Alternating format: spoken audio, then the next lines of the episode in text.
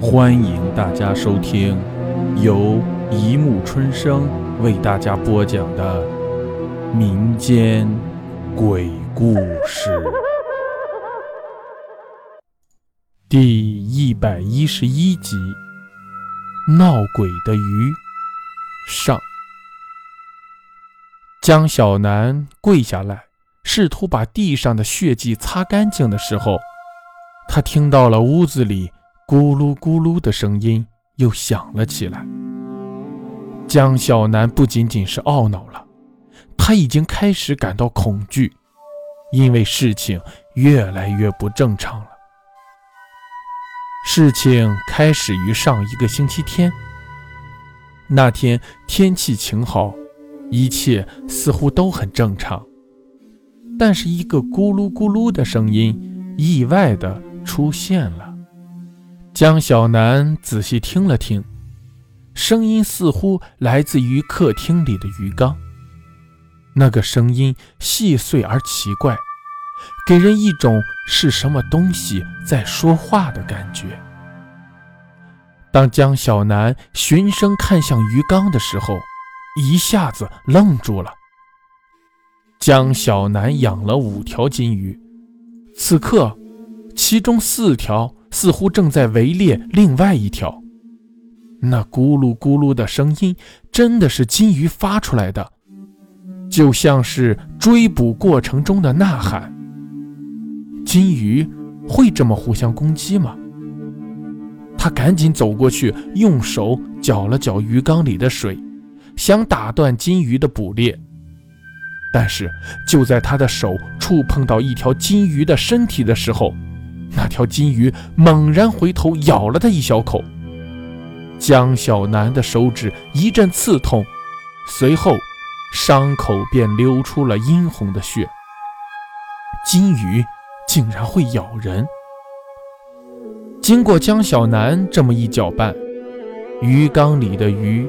已经安静了。他走进卧室，打开了电脑，百度了一下金鱼是否会咬人。结果出来，世界上还真有咬人的金鱼。虽然没有查到金鱼是否会呐喊，但他还是稍稍心安了一些。等江小南再出卧室的时候，他赫然发现鱼缸里少了一条金鱼。怎么回事？难道那条刚刚被捕猎的金鱼已经被吃掉了？可鱼缸里一点残留的痕迹都没有。江小南想了半天，也没有想明白，便索性不再想了。然而，事情并没有结束。鱼缸里的金鱼一天比一天少，直到今天，只剩下。最后一条。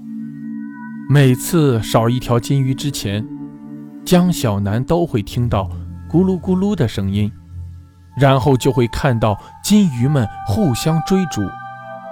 但是，它们从来不在江小南的眼前互相吞食。有他目光在的时候，金鱼只是追逐；而当他的目光离开，哪怕只是一秒钟。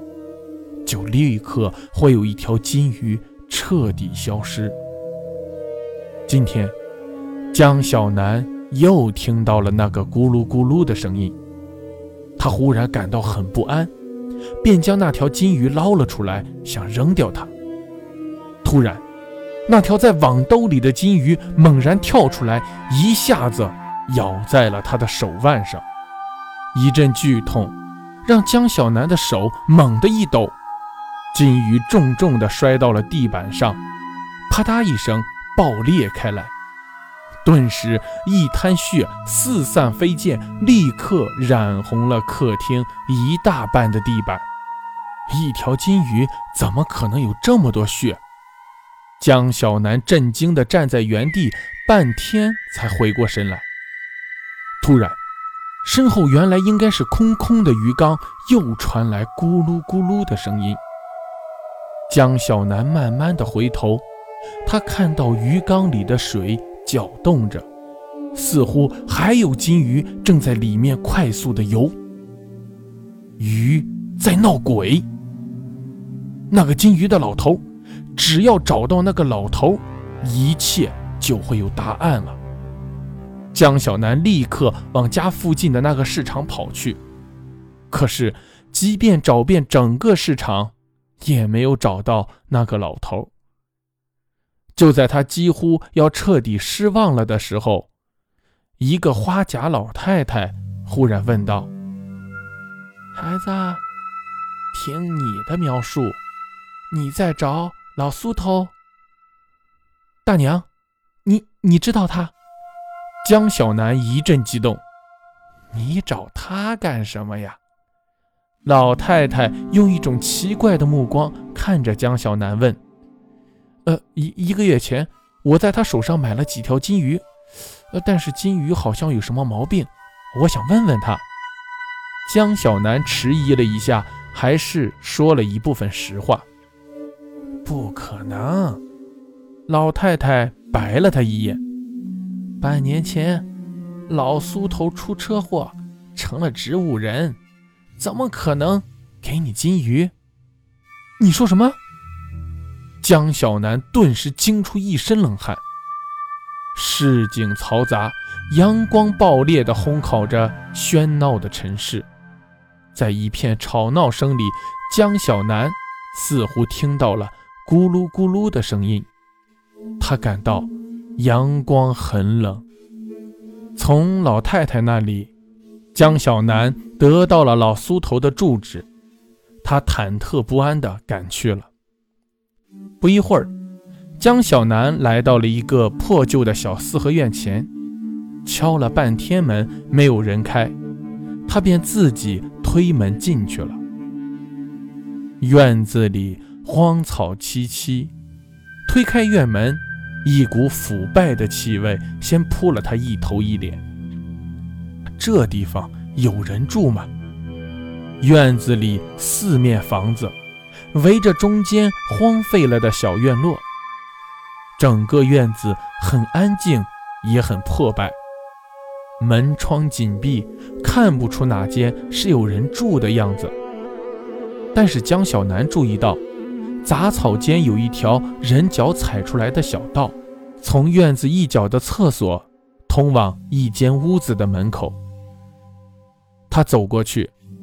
朝着那间屋子轻轻喊了几声，依旧没人回应。江小南正想推门去看看，那间屋子的门吱呀一声，慢慢的打开了。一个脏兮兮的、佝偻着身体的老头子，端着一个破盆，慢慢的走了出来。正是那个卖鱼的老苏头。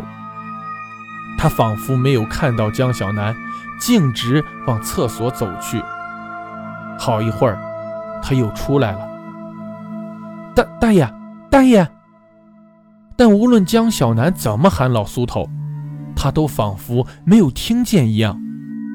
在江小南的叫喊声里，老苏头慢悠悠地回到了屋子里，慢慢地关上了门。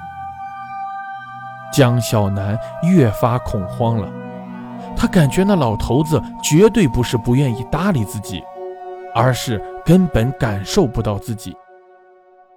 他不知道自己为什么不敢再出声了，他只是小心地走过去，伏在窗子上，顺着一个缝隙，偷偷往里看。江小南看到老苏头拿起了一块毛巾，在脸盆里洗了洗。